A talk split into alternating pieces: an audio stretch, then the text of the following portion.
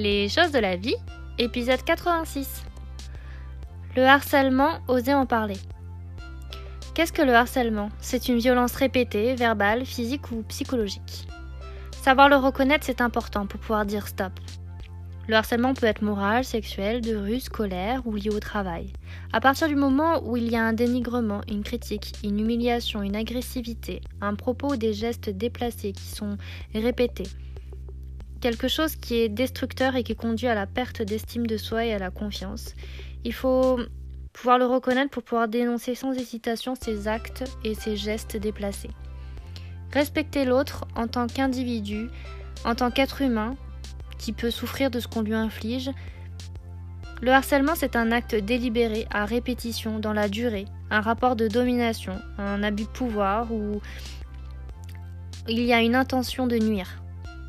Le harcèlement moral au sein du couple euh, est aujourd'hui puni par la loi. vous avez un numéro vert qui est disponible, le 3020, et hum, si jamais cela devient vraiment euh, insupportable et que vous n'avez pas d'autre solution que d'aller à la gendarmerie, vous pouvez porter plainte contre l'auteur ou même porter plainte contre X si c'est un inconnu. Il faut vraiment oser en parler parce que vous ne pouvez pas continuer à rester dans le silence et à subir euh, les, critiques euh, ou les gestes déplacés. Ou, voilà. C'est important de, de savoir ce que c'est, de le reconnaître et de dire stop.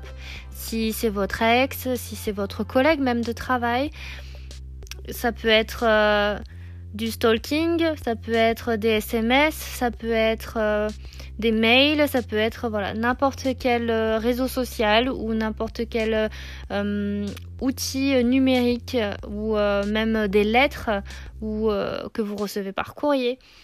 surtout n'hésitez pas à en parler autour de vous à des adultes, à des personnes qui pourront vous aider ou même à un psy. C'est très important, à la fois pour, euh, pour vous reconstruire euh, suite à cet événement et, et, même pour ne pas vous enfoncer dans, dans, la dépression ou dans la déprime tout simplement. Et parce qu'il faut que vous soyez sain, euh, avant tout la santé mentale et avant tout le bien-être physique et moral.